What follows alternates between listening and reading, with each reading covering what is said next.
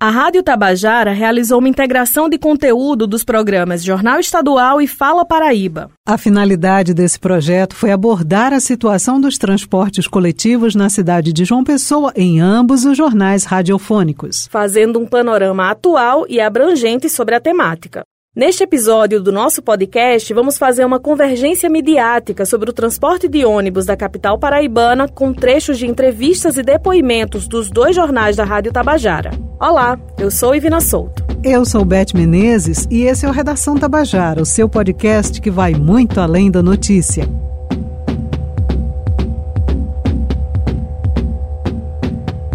No dia 5 de abril de 2021, a frota de ônibus de João Pessoa voltou de certa forma à normalidade, passando a funcionar com a totalidade das 66 linhas de ônibus e dos 366 veículos existentes. Isso aconteceu no dia em que setores como comércio, construção civil, bares e restaurantes voltaram a funcionar, após um período de restrições provocadas por decreto estadual que visava conter a disseminação da pandemia de Covid-19. Segundo a Superintendência de Mobilidade mobilidade urbana da capital, a medida foi decidida em diálogo com o Sindicato das Empresas de Transporte Coletivo Urbano de Passageiros, Sintur. E se torna necessário porque é esperado um aumento no número de passageiros já nas primeiras horas do dia. Mas será que essa frota voltou mesmo? Nos dias 13 e 14 de dezembro de 2021, o repórter Wellington Sérgio foi até alguns pontos de João Pessoa para falar com a população sobre a situação atual desses transportes coletivos. Olha, se for, se for fazer uma enquete aqui, eu acho que a nota do, dos serviços prestados que, o,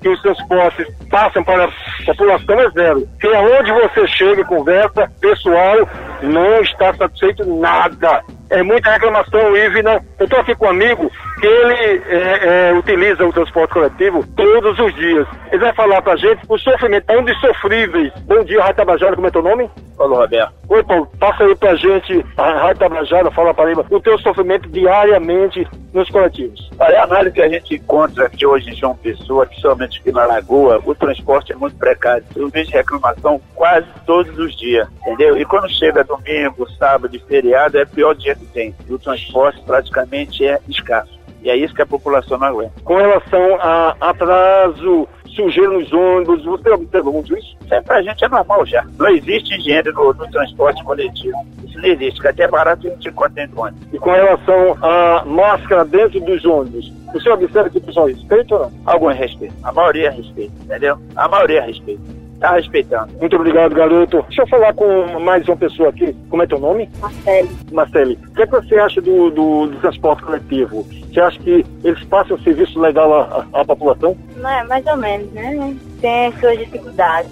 Além do transporte ser caro, ainda tem, não é totalmente seguro, não é. Eu preciso. O sofrimento maior, me parece que eu já ouvi de muita gente, é o final de semana, porque praticamente tem bairro que só tem um ou dois por dia. Isso é. É mais difícil, também sábado domingo, é muita gente, muita gente em cima do outro, é complicado. Muito obrigado pela tua participação. Deixa eu ouvir outra pessoa aqui. Estamos aqui no Parque São Lucena, no coração da cidade. Deixa eu falar com você. Você utiliza muito transporte coletivo diariamente? Não diariamente, mas sempre que eu posso eu uso. Você acha que o transporte coletivo faz serviço legal com a população? Não, não, uma negação. Super lotado, uma demora, a demanda muito pouca de ônibus e a população fica insatisfeita com o número de ônibus na linha. Por exemplo, na Valentina, né? O bairro cresce e a frota não. Final de semana, conta aí pra gente. É um, dois, no máximo? No máximo, e com muita demora. E o Valentina praticamente é uma cidade, né? É uma cidade, cresceu e está crescendo Valentina. Quer dizer que a população não tem direito de sair, se divertir final de semana, porque quem depende de ônibus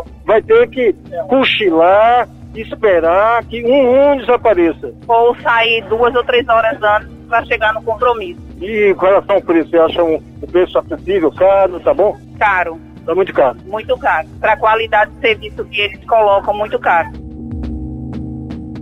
Eu moro no Valentina 2 e lá não passa. Na verdade, só passa só na principal, ali no City Park e de onde eu moro para o City Park eu demoro de 25 minutos a meia hora. Como meu filho estuda em Mangabeira 4, eu tenho que vir caminhando por Mangabeira 4 por dentro, que dá no total de 25 minutos. Então lá realmente não passa ônibus. Ou a gente vai para o antigo ponto final do 303, que demora uns 15 minutos de caminhada, ou então a gente sobe para o City Park, que dá de meia hora a 40 minutos, dependendo da localidade. Me diz uma coisa com relação a atraso de ônibus, motoristas que às vezes você dá a mão e eles não param. Já aconteceu isso com você? Já sim já aconteceu muito. E principalmente ali no Valentina, sempre acontece. É, a gente tá na parada do ônibus e se a gente não tiver na parada, eles não param. Sempre para mais na frente. E isso acontece muito quando a gente está com criança. E também o, o ruim de tudo é que as paradas de ônibus no Valentina não tem cobertura. Ali no City Park, quem vai para o centro, as duas paradas não tem cobertura, a gente fica na chuva com criança pequena no sol e muitos motoristas ficam reclamando quando para, ou então quando a gente pede, por favor, por favor, dá uma paradinha, espera um pouquinho, eles ainda reclamam. Com relação à sujeira, barata, você já viu? Demais, demais. Maria, barata demais, também? Barata também. Você chegou a conversar com o motorista com relação à, barata nos ônibus? Há um tempo eu já falei até com, eu já tive a oportunidade de falar com um dos donos e é, antigamente os motoristas, quando paravam no ponto final, eles eram obrigados a fazer a higienização dos ônibus, a varrer os ônibus. Então, que eu não acho certo. Era para no ponto final ter um agente de limpeza para fazer essa limpeza. E essa lavagem nos ônibus, pelo menos toda noite lavar. Tá certo que é muito ônibus, não tem condições de lavar. Meu pai trabalhou muitos anos em empresa de ônibus e eu sei como é o funcionamento para eles lavarem toda noite não dá certo. Mas pelo menos era para ter no ponto final um agente de limpeza da empresa para poder fazer essa higienização sim.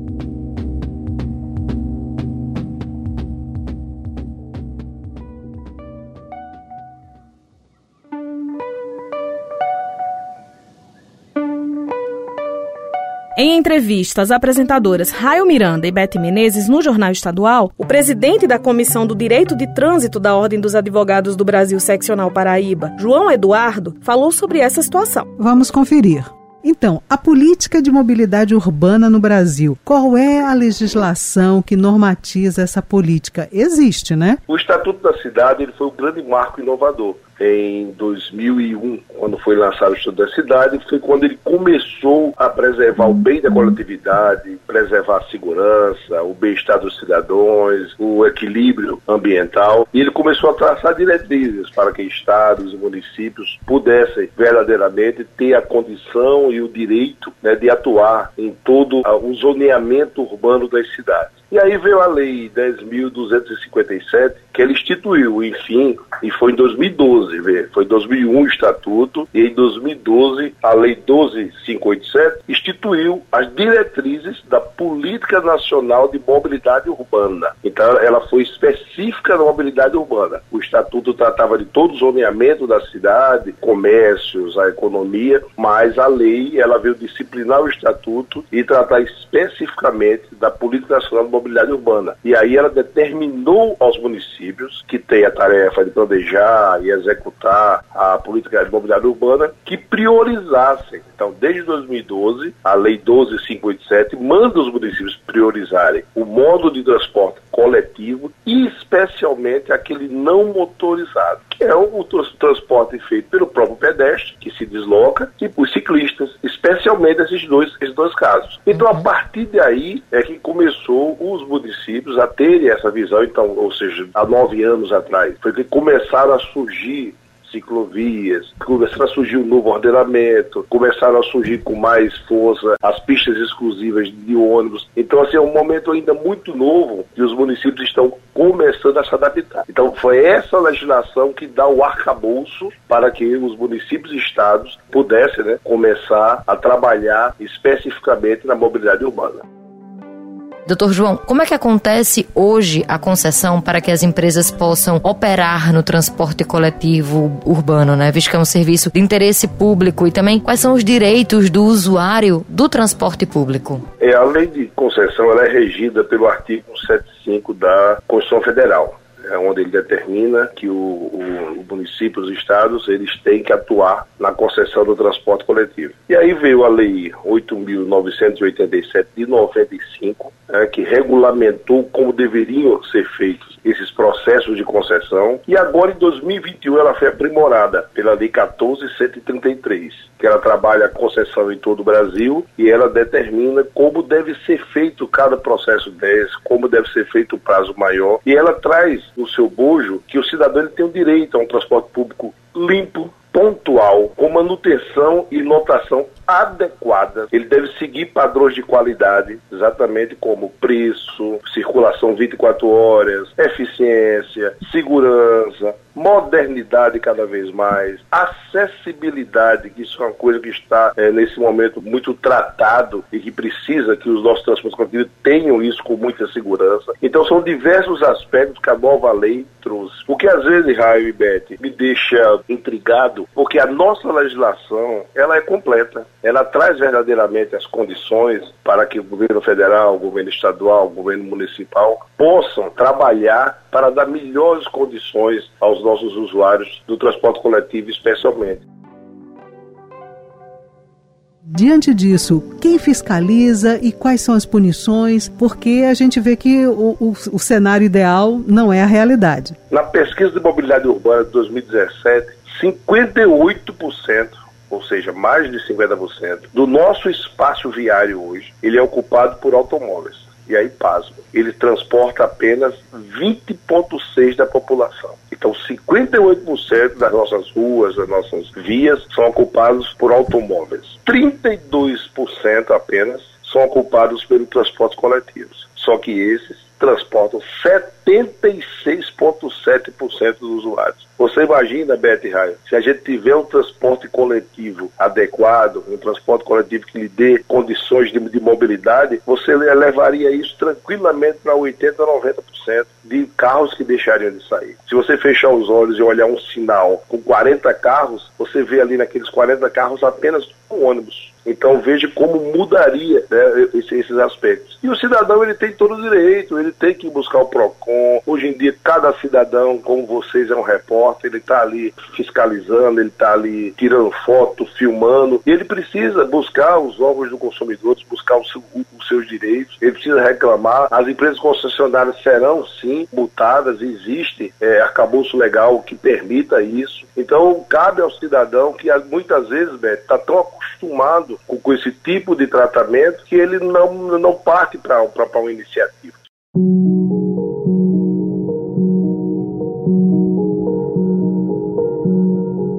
Um levantamento sobre mobilidade urbana indica que 44,3% da população brasileira tem no transporte público seu principal meio de deslocamento o movimento Tarifa Zero realizou uma pesquisa sobre a satisfação do passageiro com o transporte público durante a pandemia de Covid-19. De acordo com a pesquisa, 93% dos usuários reclamaram que andaram em veículos lotados durante a pandemia e 91% deles disseram ter esperado mais de 30 minutos por um ônibus. Já 80% dos passageiros afirmaram que os horários de partida das linhas não estavam sendo respeitados.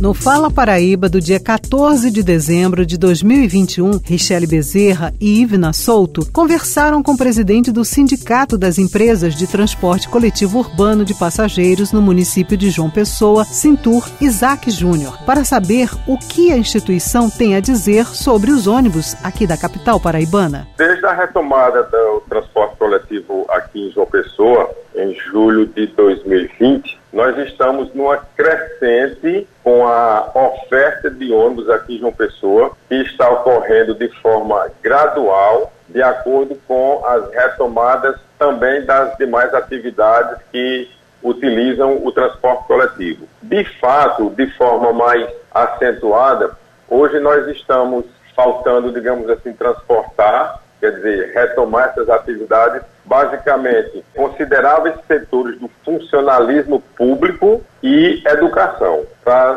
termos uma ideia, somente a educação historicamente tem se mantido num patamar de 25% dos passageiros transportados em João Pessoa. Então, praticamente hoje 25% dos passageiros que não estamos transportando são oriundos da educação. Mas a educação, quando se trata de ensino médio, por exemplo, já retornou. Faculdades particulares, grande parte delas já retornaram. 25% seria das universidades públicas? Isso. A grande maioria do passageiro transportado por ônibus vem das universidades públicas e também da rede pública de ensino. Talvez pela lógica, o estudante da, da, da faculdade particular, ele dispõe de outros meios, é, em sua grande maioria, que não o transporte coletivo. Então você está dizendo que cerca de 75% ou 80% dos usuários é que estão transitando atualmente, é isso? Não, eu estou dizendo que dos passageiros transportados que ainda não retornaram para o transporte coletivo, 25% são estudantes. Nós transportávamos, antes da pandemia, 220 mil passageiros por dia. Hoje, é, a gente está transportando, quando transporta muito, até 150 mil passageiros por dia. Quer dizer, nós estamos, num cálculo grosseiro, transportando apenas 65% dos passageiros que nós transportávamos antes da pandemia. Segundo as, os usuários de transporte coletivo ouvidos pelo nosso repórter, desde ontem, ontem ele esteve na rua em paradas de ônibus pela manhã, à tarde, hoje pela manhã também, há sempre uma, uma reclamação que é contínua em vários pontos da cidade, que é de ônibus cheios. De ônibus cheios pela manhã, na hora que, que trabalhadores e estudantes estão saindo de casa, e na hora de retornar para casa, principalmente no fim da, fim da tarde, início da noite. Essa demanda já não seria o suficiente para aumentar o número de veículos? Essa demanda que foi já há algum tempo verificada por nós, ao lado dos técnicos também da CEMOB, como é que ela está sendo corrigida? Os ônibus que nos horários do entrepico de 10 a meio-dia, de 13 a 16 e 30, que não tem é, um volume considerável, digamos assim, de passageiros sendo transportados, eles estão sendo incrementados nos horários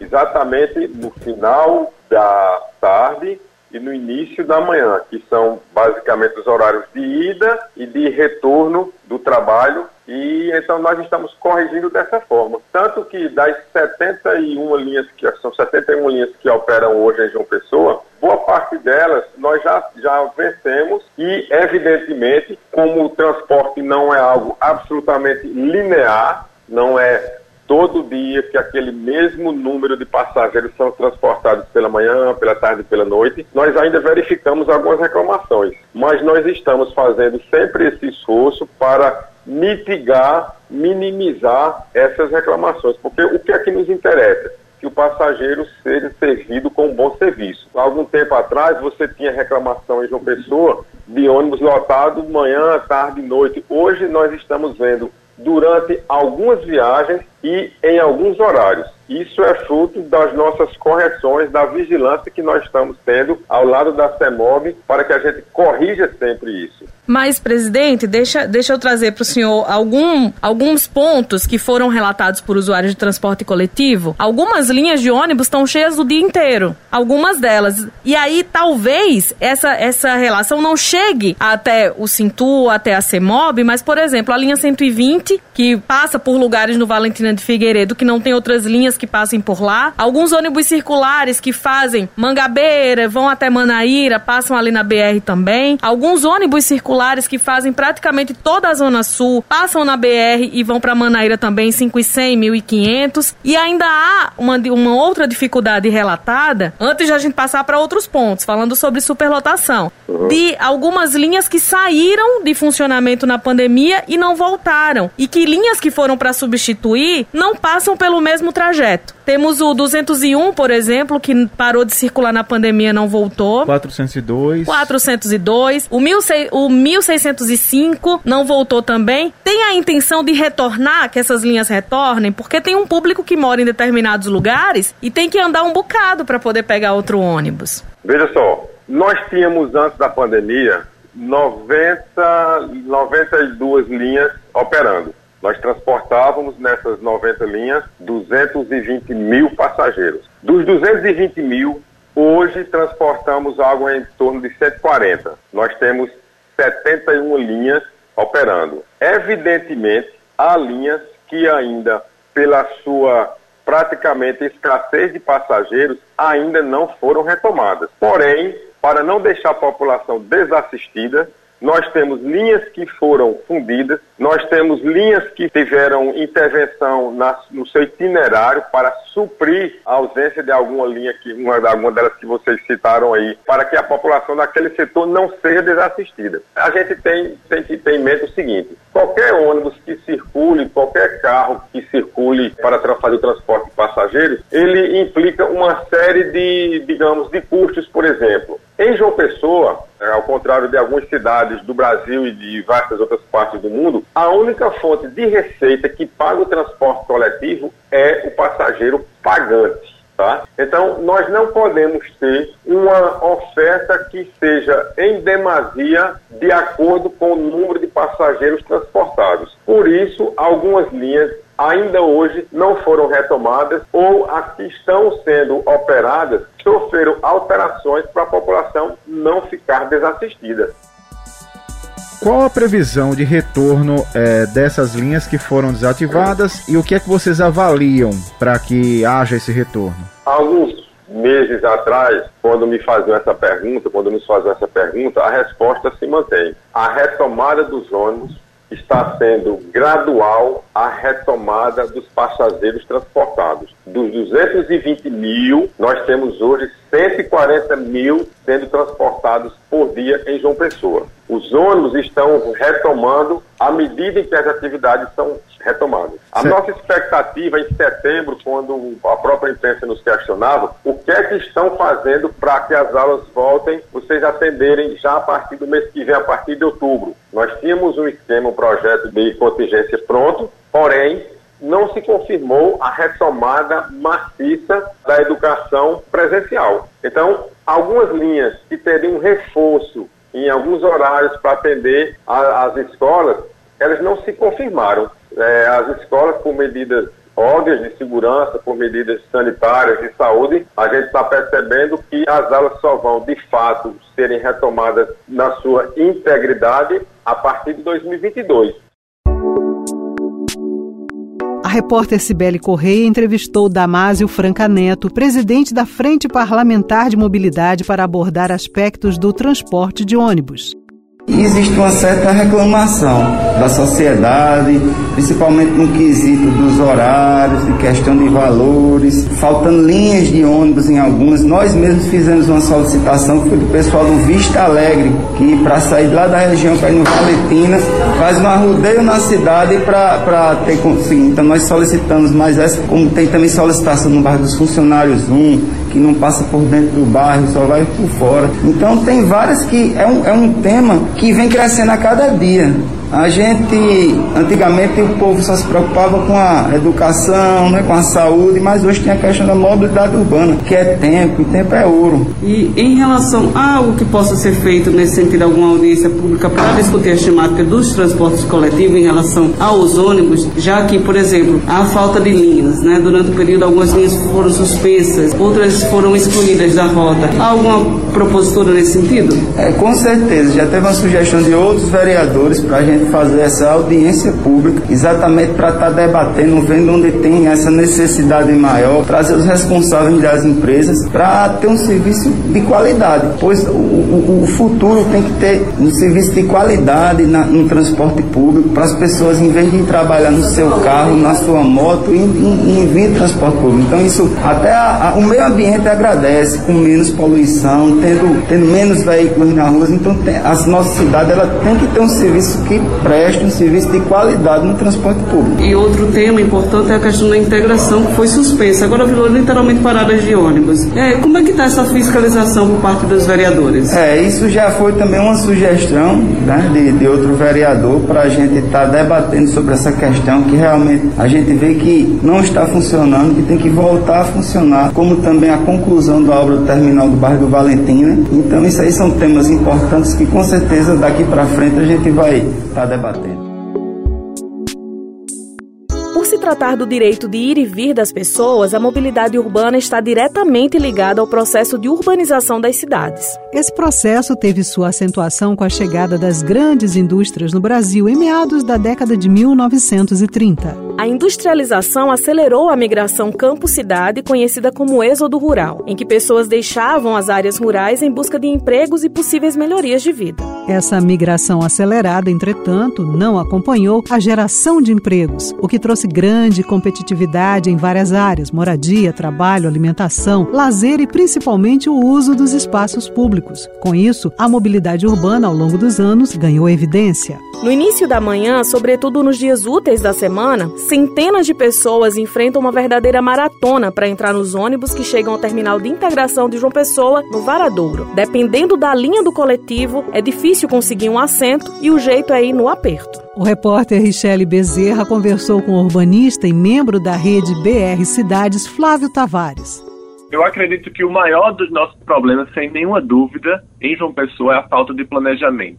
As nossas intervenções nesse campo são feitas, na maioria das vezes, fruto de propostas isoladas, personalistas, desconectadas, né, ao sabor dessas gestões que passam e querem deixar a sua marca, né, uma profunda falta de integração, né, entre governos municipais, governo estadual e, sobretudo, a integração metropolitana. É, a gente precisa entender que João Pessoa é a capital do estado, né? E como tal, ela é sede de uma aglomeração metropolitana que concentra uma série de diversas oportunidades, né, de serviço. Então, essa relação que a gente tem muito desigual, né, socioespacial, né, entre a região metropolitana precisa estar posta no caminho da mobilidade, né? Então, é, é fundamental a gente ter um plano de mobilidade funcionando, com obrigações legais, com faseamento dessa aplicação, né? A gente teve um processo, inclusive, de elaboração nos últimos anos do plano de mobilidade, mas esse plano de mobilidade, infelizmente, não se tornou lei. É importante que a gente tenha esse planejamento como lei para que a gente possa cobrar, inclusive, dos gestores a aplicação dos instrumentos, das obras, a partir desse planejamento prévio. E você acredita que João Pessoa tem um monopólio de empresas de viação intramunicipal, não é? Você acredita que existe isso? E eu já estendo a pergunta, isso seria um problema? Olha, sem dúvidas. Não só João Pessoa, viu? Inclusive, esse é um problema das, da maioria das cidades médias e grandes do nosso país. Nós temos concessões públicas muito antigas que se renovam com muito pouca ou nenhuma transparência, né? Todas elas baseadas em normativos, aqui no caso de João Pessoa da década de 90. Então, isso é um problema na medida que essa realidade de hoje, né, 2021, é completamente diferente, né? Esses contratos são anteriores à Política Nacional de Mobilidade Urbana, inclusive, que foi instituída nacionalmente em 2012 e esses contratos, logicamente, an anteriores a isso, deixam de incluir obrigações importantes, mais modernas, relativas, por exemplo, à tarifa, à qualidade de serviço oferecida ao cidadão, entre outras séries de, de itens, né? Então, contratos mais modernos tendem a remunerar empresas pelo custo do sistema, não pelo número de passageiros, enfim. A gente consegue ter uma atualização, né, uma modernização desses contratos, garantindo outros pontos de financiamento, inclusive, além da tarifa. Então, refazer esse processo de licitação são fundamentais, uma garantia né, de, de, de, acabar com esses vícios e falhas que existem hoje. E você já falou de algumas soluções né,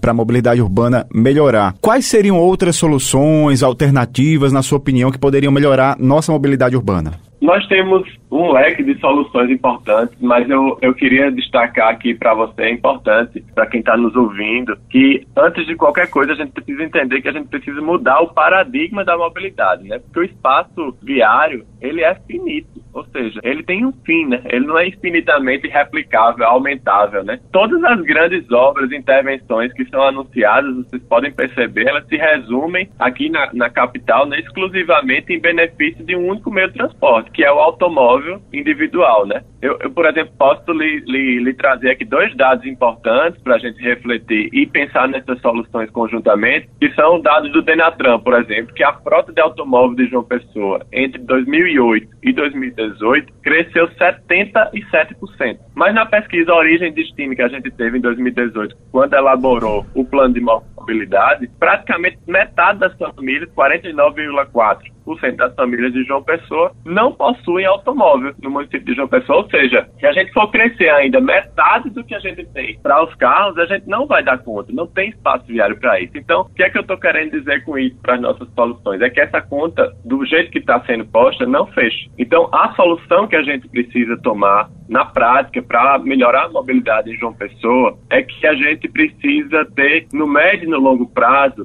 mudar a democratização desse espaço, otimizar as formas como a gente circula nele, pensar a cidade enquanto um sistema. transporte público precisa ser o protagonista disso. Então a gente precisa mudar o desenho das nossas vias para valorizar os transportes públicos, seja por ônibus, seja através de sistema de faixas exclusivas ou aumentando para os RTs, eventualmente VLTs em áreas mais sensíveis. Então a gente precisa ter uma rede de vários modais se conectando.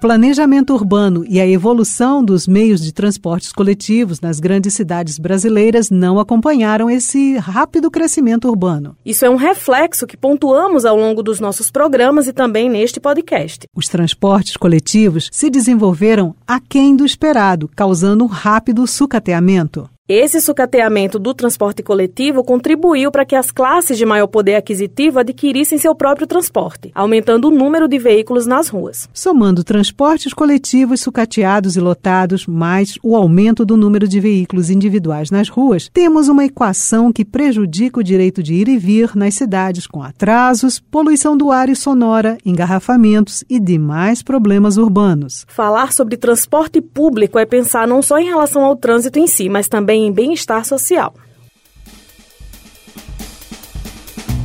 O Redação Tabajara teve a apresentação de Ivina Souto e Bete Menezes. Produção Tamires Máximo e Lucas Duarte. Entrevistas Wellington Sérgio, Raio Miranda, Bete Menezes, Ivina Souto e Richelle Bezerra. Roteirização Matheus Silomar e João Lira. Direção, edição e sonorização João Lira. Supervisão do gerente de jornalismo Marcos Tomás. Participação especial do presidente da Comissão do Direito de Trânsito da OAB Paraíba, João Eduardo. Do superintendente de Mobilidade Urbana de João Pessoa, Pessoa George Moraes. Do presidente do Sindicato das Empresas de Transporte Coletivo Urbano de Passageiros de João Pessoa, Isaac Júnior e do urbanista e membro da Rede BR Cidades, Flávio Tavares. Esses áudios foram extraídos do Jornal Estadual e Fala Paraíba nos dias 13 e 14 de dezembro de 2021. Dados de consulta IPEA e Movimento Tarifa Zero. Esta é uma produção da Empresa Paraibana de Comunicação. A Redação Tabajara se encerra por aqui. Até o próximo episódio. Obrigada pela escuta e até lá.